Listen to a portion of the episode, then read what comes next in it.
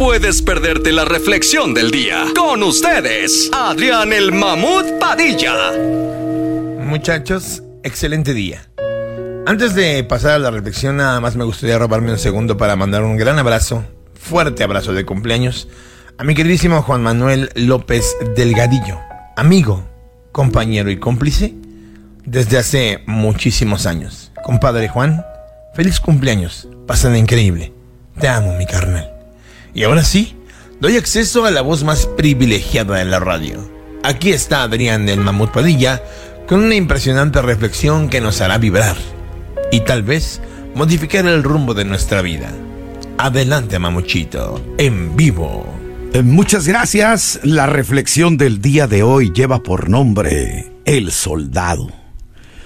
Un soldado que regresó a casa después de haber peleado en la guerra de Vietnam le habló a sus padres desde San Francisco vía telefónica.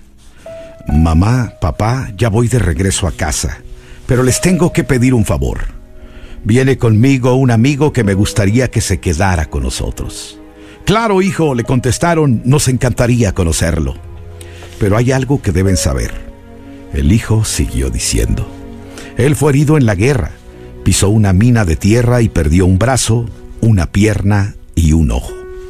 No tiene a dónde ir. Y estaba viendo la posibilidad de que él se quede a vivir con nosotros en nuestra casa.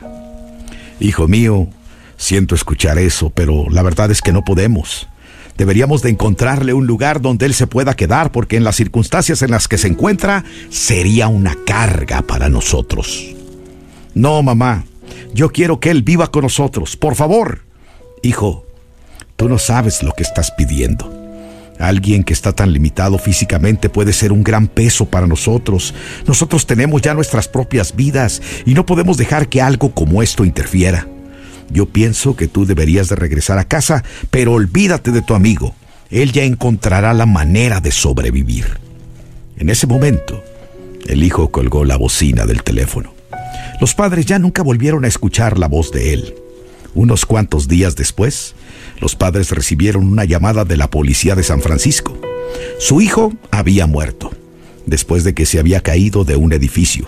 Fue lo que les dijeron. Al parecer, podría tratarse de un suicidio. Cabe mencionar que la persona que se arrojó de aquel edificio solo tenía un brazo, una pierna y un ojo. Esta historia, aunque probablemente sea ficticia, nos deja una gran enseñanza. El amor de padres debe de ser constante, en las buenas y también en las malas. Esta fue la reflexión del día. En Pa' arriba.